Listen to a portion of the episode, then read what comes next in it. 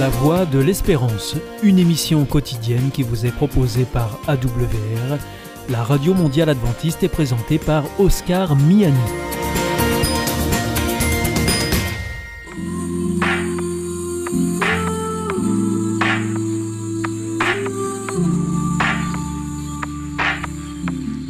L'instant Bible. La Bible à la portée de tous, avec la pasteure Élise Lazarus et le pasteur Carl Johnson, présenté par Gétro Camille. Bonjour à tous, bienvenue à l'Instant Bible. Notre ambition, c'est de rendre la Bible la plus claire et la plus intéressante possible, la plus pratique. Nous continuons notre quête des origines et nous allons voir deux histoires aujourd'hui, celle où Noé se plante et celle où les habitants de Babel veulent construire une tour immense. Et j'ai deux amis qui sont chers à mon cœur, qui sont là aujourd'hui avec nous. Il y a Karl, bienvenue Karl. Salut. Et Élise, content de te voir Élise. Salut tout le monde. Welcome among us. bienvenue you. parmi nous. Alors, euh, on va peut-être se pencher sur ce que Noé fait en lisant le texte de Genèse 9. Élise, est-ce que tu peux nous en lire, s'il te plaît, Bien les sûr. versets 18 à 29 Alors, les fils de Noé qui sortirent de l'arche étaient Sem, Cam et Japheth. Cam fut le père de Canaan. Ce sont là les trois fils de Noé et c'est leur postérité qui peupla toute la terre. Noé commença à cultiver la terre et planta de la vigne. Il but du vin, s'enivra et se découvrit au milieu de sa tente. Cam, père de Canaan, vit la nudité de son père et il le rapporta dehors à ses deux frères. Alors Sem et Japheth prirent le manteau, le mirent sur leurs épaules, marchèrent à reculons et couvrirent la nudité de leur père. Comme leur visage était détourné, ils ne virent pas la nudité de leur père. Lorsque Noé se réveilla de son vin, il apprit ce que lui avait fait son fils cadet. Et il dit Maudit soit Canaan, qu'il soit l'esclave des esclaves de ses frères. Il dit encore Béni soit l'Éternel, Dieu de Sem, et que Canaan soit leur esclave. Que Dieu en- étende les possessions de Japheth, qu'il habite dans les tentes de Sem, et que Canaan soit leur esclave. Noé vécut après le déluge 350 ans. Tous les jours de Noé furent de 950 ans, puis il mourut.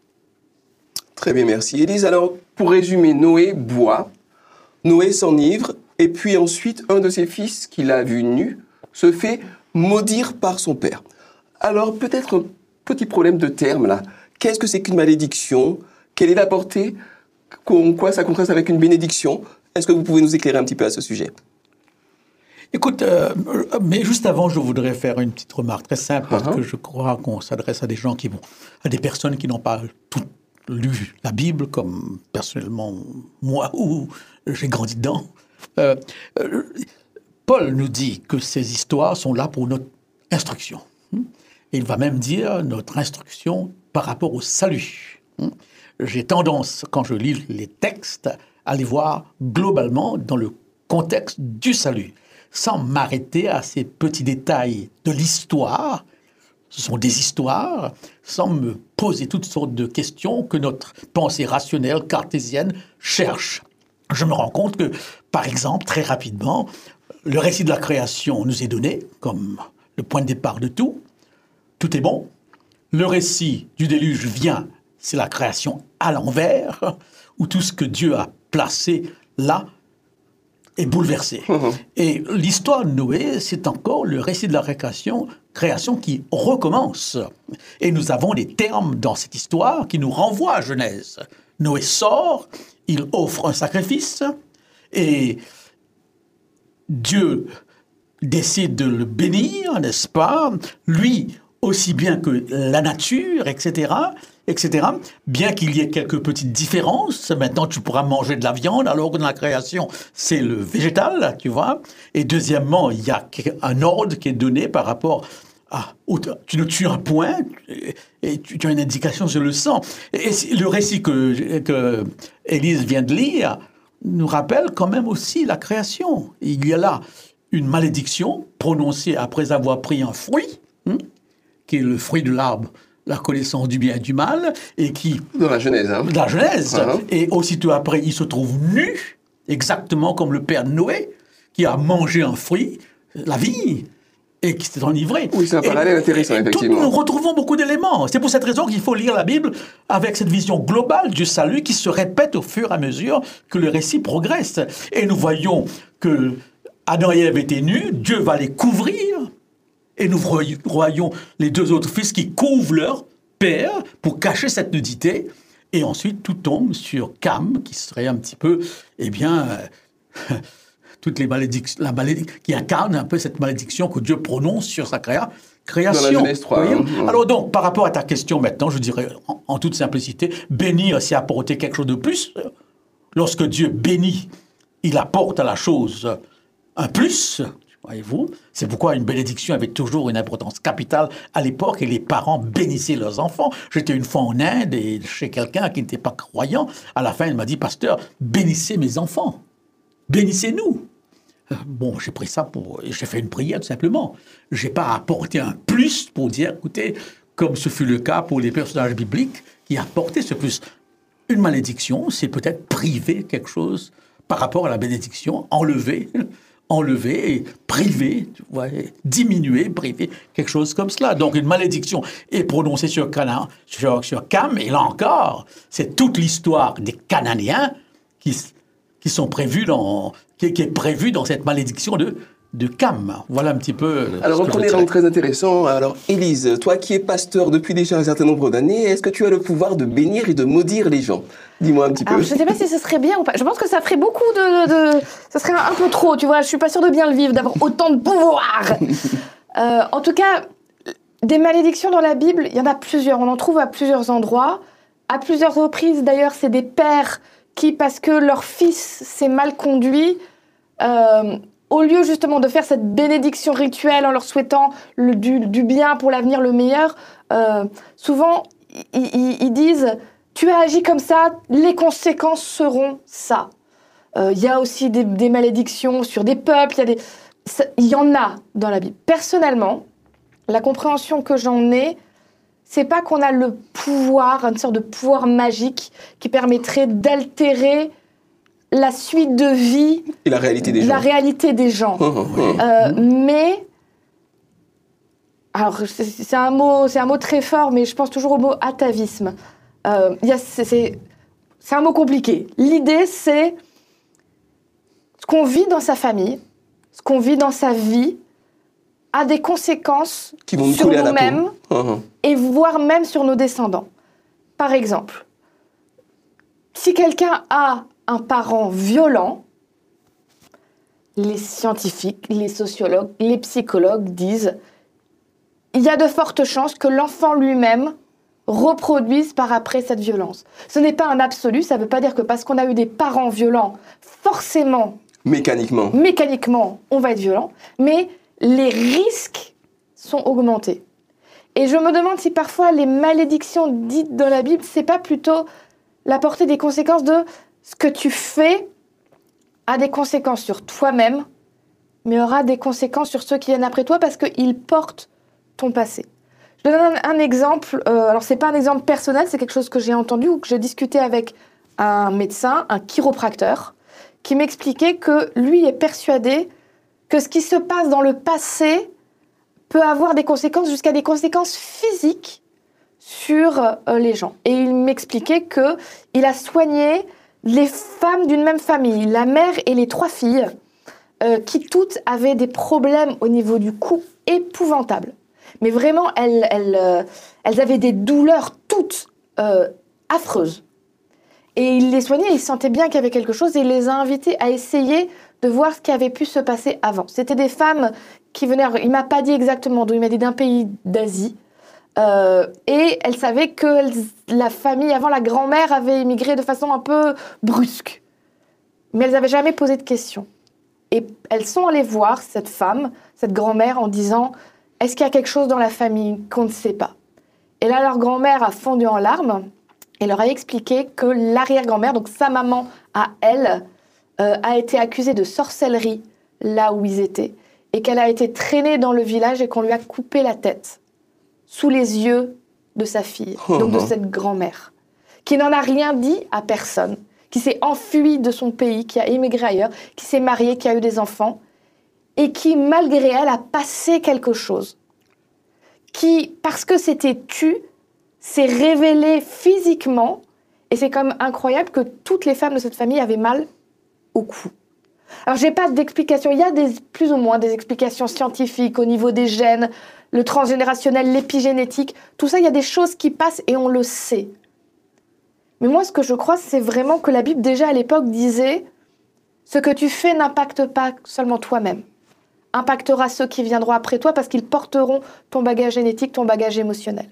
Et donc, quand Noé fait cette chose terrible de dire, des, de dire une malédiction à son fils, je pense qu'il parle sous la colère, mais que quelque part, il est en train de dire à son fils, ces actions que tu fais, c'est quand même... Et l'attitude mentale que ça révèle. Exactement, parce que c'est quand même pas rien de se dire, tu as ton parent, ton père, tu le vois dans une situation de faiblesse. Honteuse dans le sens où euh, quelqu'un de bourré, il est capable de tout et n'importe quoi. Moi, je me souviens, j'avais un ami, quand il était bourré, il voulait donner son argent à tout le monde. Alors, comme on était des gens un peu, pas, comme on était des gens à peu près bien, on acceptait l'argent et on le remettait en douce dans son porte-monnaie et nous le redonnait au moins 5 fois, 10 fois. Mais s'il tombe sur des gens moins sympathiques, il se fait plumer. Les gens les gens alcoolisés, fortement alcoolisés, font des choses hors de sens. On peut profiter de quelqu'un qui est alcoolisé.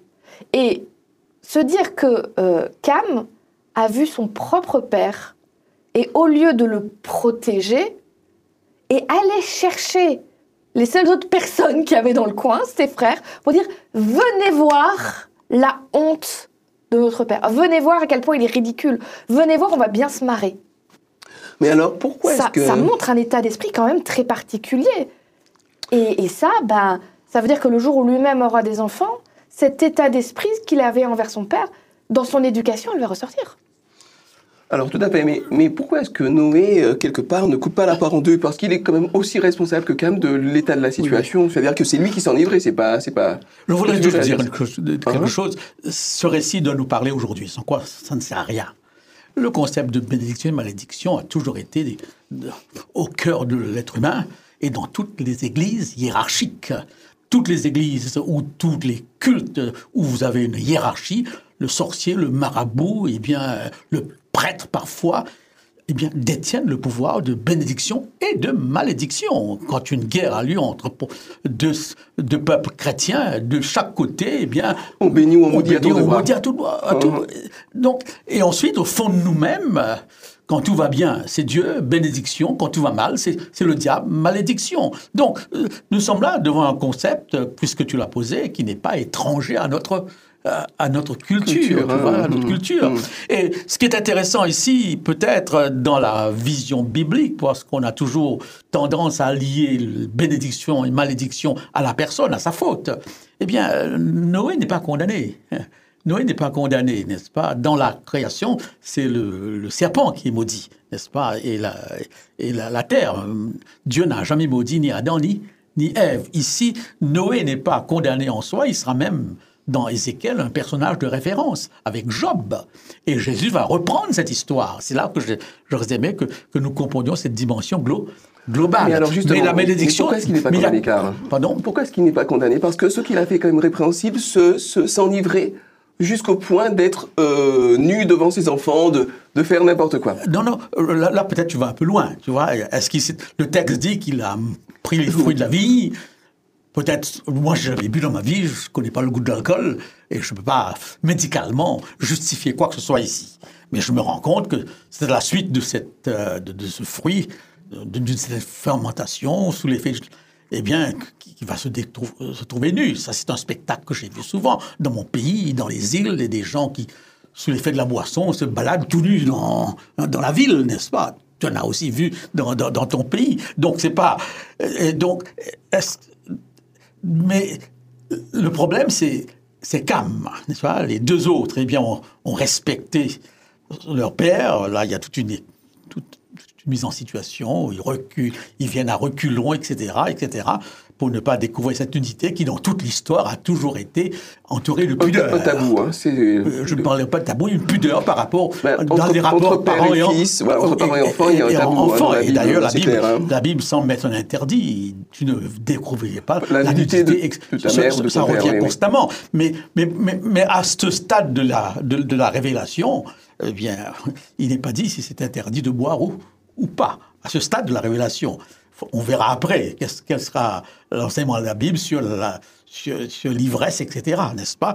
Donc, il, n'a pas cherché à être ivre. euh, il semble que ça lui tombe dessus, sans même qu'il. Est-ce qu'il savait qu'en prenant trop de, de, de, de- de raisins que ça pourrait. Je ne peux pas me prononcer ici, bien que j'ai entendu beaucoup de choses Il manque sur cette détails, il question. nous manque des détails, c'est vrai. Mais pour moi, le détail n'a pas d'importance ici. C'est l'enseignement, n'est-ce pas? Il y a une faute et une malédiction qui suit, et je retrouve là l'Éden, n'est-ce pas?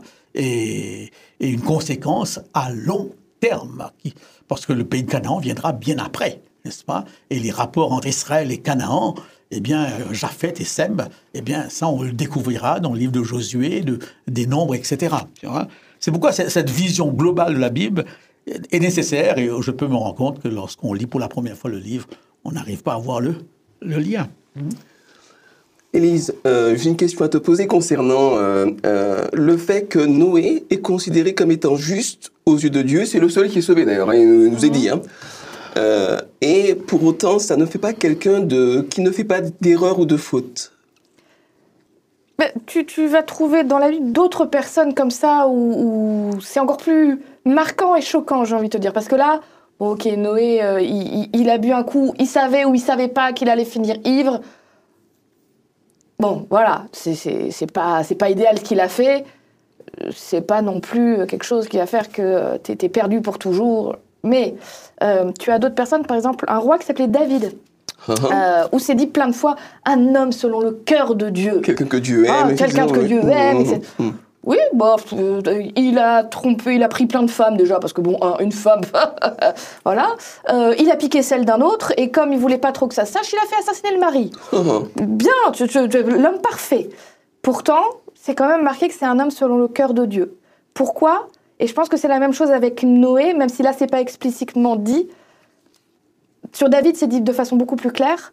C'est que quand il se rend compte qu'en effet, il n'a pas fait bien, que, que ce qu'il a fait était vraiment mal et avait des conséquences, etc., il vit ce qu'on appelle la repentance. C'est-à-dire, il a horreur de ce qu'il a fait, de ce que ça fait de lui, et il est vraiment en recherche d'une demande de pardon et d'un changement pour que ça ne se reproduise plus.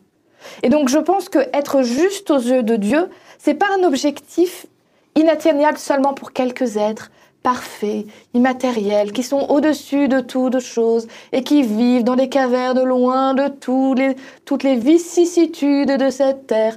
C'est pas ça être juste selon Dieu. C'est pas ne jamais se tromper, ce n'est pas jamais se planter. C'est être vraiment dans une démarche où on est à la recherche de qu'est-ce que Dieu veut apporter dans ma vie, quelle valeur il veut me donner et faire de son mieux pour s'y tenir. Et quand on se plante, d'être vraiment dans une conception de je n'essaye pas de planquer ce que j'ai fait de mal. J'essaye pas de le cacher tout au fond. Je, l'admets, je le présente devant Dieu et je dis aide-moi à m'améliorer. Je crois que c'est ça être juste devant Dieu. Et cette démarche-là, je suis persuadée que c'est pas du tout impossible de le vivre et qu'on peut être appelé juste devant Dieu, non pas par les mérites de ce qu'on est capable de faire, mais parce que on veut que notre cœur se tourne vers Dieu et qu'il nous aide à avoir un cœur meilleur. Très, intéress- très intéressant, merci beaucoup. Oui, Car tu veux je pense qu'il y, y a deux phases dans l'histoire. hein. Dans une première phase, Noé sort de l'arche. Il offre un, un sacrifice qui, qui va faire, plaisir à Dieu. hein. D'ailleurs, Dieu dit, eh bien, euh, il sentit une odeur agréable. Et un peu plus loin, verset 9, Dieu bénit Noé et, et ses enfants. Voilà la première phase. Et d'ailleurs, j'ai été frappé en lisant le texte hier soir où il est dit que Dieu dit en son cœur, Dieu ne parle pas à Noé. Mais dans son cœur, il dit finalement, même si l'homme, dès, sa jeunesse, est, est tordu, il y a encore quelque chose de bon, n'est-ce pas? Et Dieu bénit. Tu vois? Ensuite, cette deuxième phase de l'histoire un peu bizarre, d'ivresse et de malédiction de Cam, n'est-ce pas? Mais ça, je le retrouve partout, avec David, avec Abraham, avec, avec tous les grands hommes de pour la cette raison, dans ce- sous cet, cet angle, ça me réconforte. Donc je ne suis pas le seul. hein. Les meilleurs parmi les meilleurs ont connu cette phase. euh, On se plante, on où se tombe. plante. Hein, hein. D'ailleurs, même Paul dira misérable que je, que je suis à chaque fois que je veux.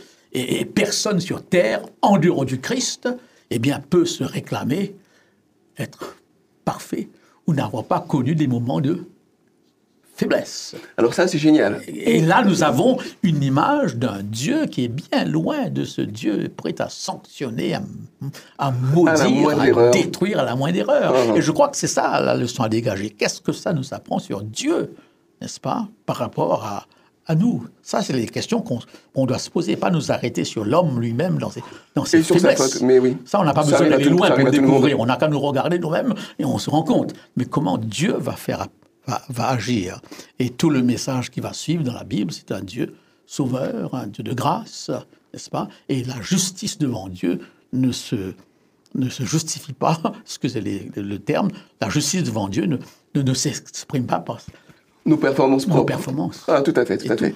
Tu voulais réagir, Élise, aussi? Juste que je pense une des leçons qu'on peut tirer aussi de ce texte, c'est on nous présente un père et ses trois fils, avec trois fils qui auront des destins différents.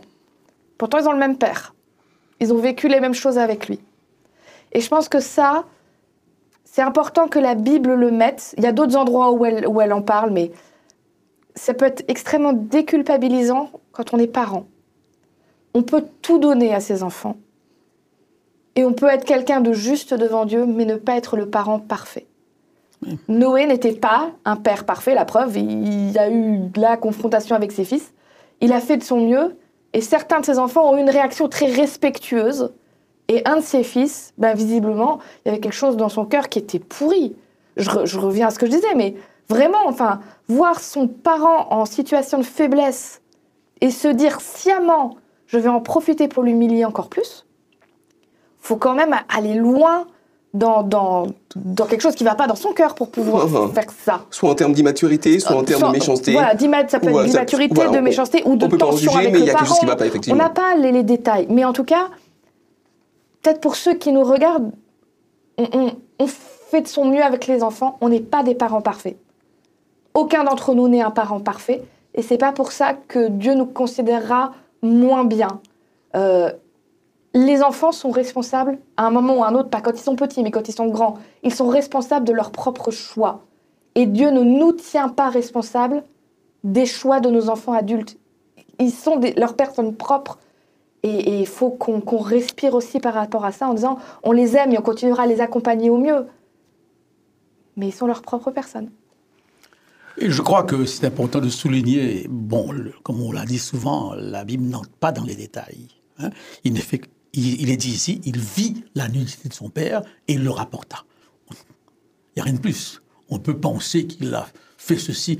Bon, le fait que le père va maudire fait comprendre Qu'il y avait un problème, quand même. Plus grave que ça. Pas seulement voir et Bien rapporter. bien sûr. Et ça, c'est la Bible, n'est-ce pas Qui ne n'entre pas Dans tous les détails. dans tous les détails, mais on peut oui. comprendre qu'une faute est grave par rapport à ses, consé- à ses conséquences, n'est-ce pas? Donc, euh, et par rapport à ce qu'Élise venait de dire, même Dieu n'a pas réussi dans sa pédagogie, dans son éducation des- enfants. Il n'a pas réussi avec Adam et Ève qui ont fait leur choix. hein. Dans la parabole de l'enfant prodigue, les deux enfants prennent deux, deux voies différentes, et dans cette parabole, le père, c'est qui? C'est Dieu lui-même. Symboliquement, absolument. Donc, oui. ces deux enfants ont eu sans aucun doute la même éducation, mais ils ont pris deux, deux voies différentes. Et c'est peut-être le message intéressant à souligner ici. Par rapport à ce Dieu, nous jouissons d'une totale liberté et il ne faudrait pas le rendre responsable de, De nos choix, de, de nos choix. Une chose qui me vient à l'esprit, et je crois que c'est important pour aujourd'hui, ça m'a toujours frappé de constater que, parce qu'une alliance sera faite ici, on n'a pas eu le temps d'en parler, Dieu fait alliance avec Noé. Et cette alliance touche les animaux et l'uni- l'univers. On parle beaucoup d'écologie aujourd'hui. En Occident, on a fait ce compartimentage entre la nature et l'homme, alors qu'on voudrait revenir aujourd'hui à une vision globale où la nature et l'homme sont impliqués sont Dans un tout. Dans un tout. Ah, Et la Bible ah. a toujours vu les choses ainsi. Je pense à Jonas qui prêche, Ninive se repent et tous les animaux jeûnent.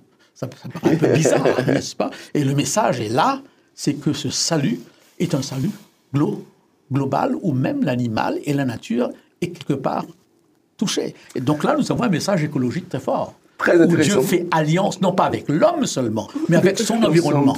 Et les animaux aussi participent à cette alliance. Alors, chers amis, nous arrivons à la fin de notre étude. Merci beaucoup de ces apports hein, qui sont très riches, qui donnent à réfléchir. Disons simplement que, premièrement, ce n'est pas parce qu'on est quelqu'un de bien qu'on est infaillible.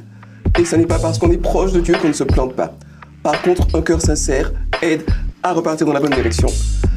Et la confusion est ce qui nous amène soit à nous considérer comme tout à fait minables, soit au contraire nous considérer tellement haut qu'on écrase tout le reste. Mais Dieu souhaite que chacun de nous trouve une place qui soit non seulement épanouissante pour lui-même, mais pour les autres. Merci de nous avoir suivis. À bientôt. Au revoir. Au revoir. C'était l'instant Bible avec la pasteur Élise Lazarus et le pasteur Carl Johnson, présenté par Gétro Camille.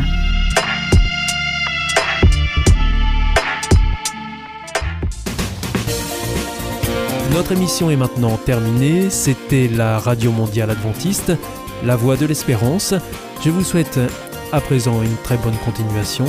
Que Dieu vous bénisse. À demain.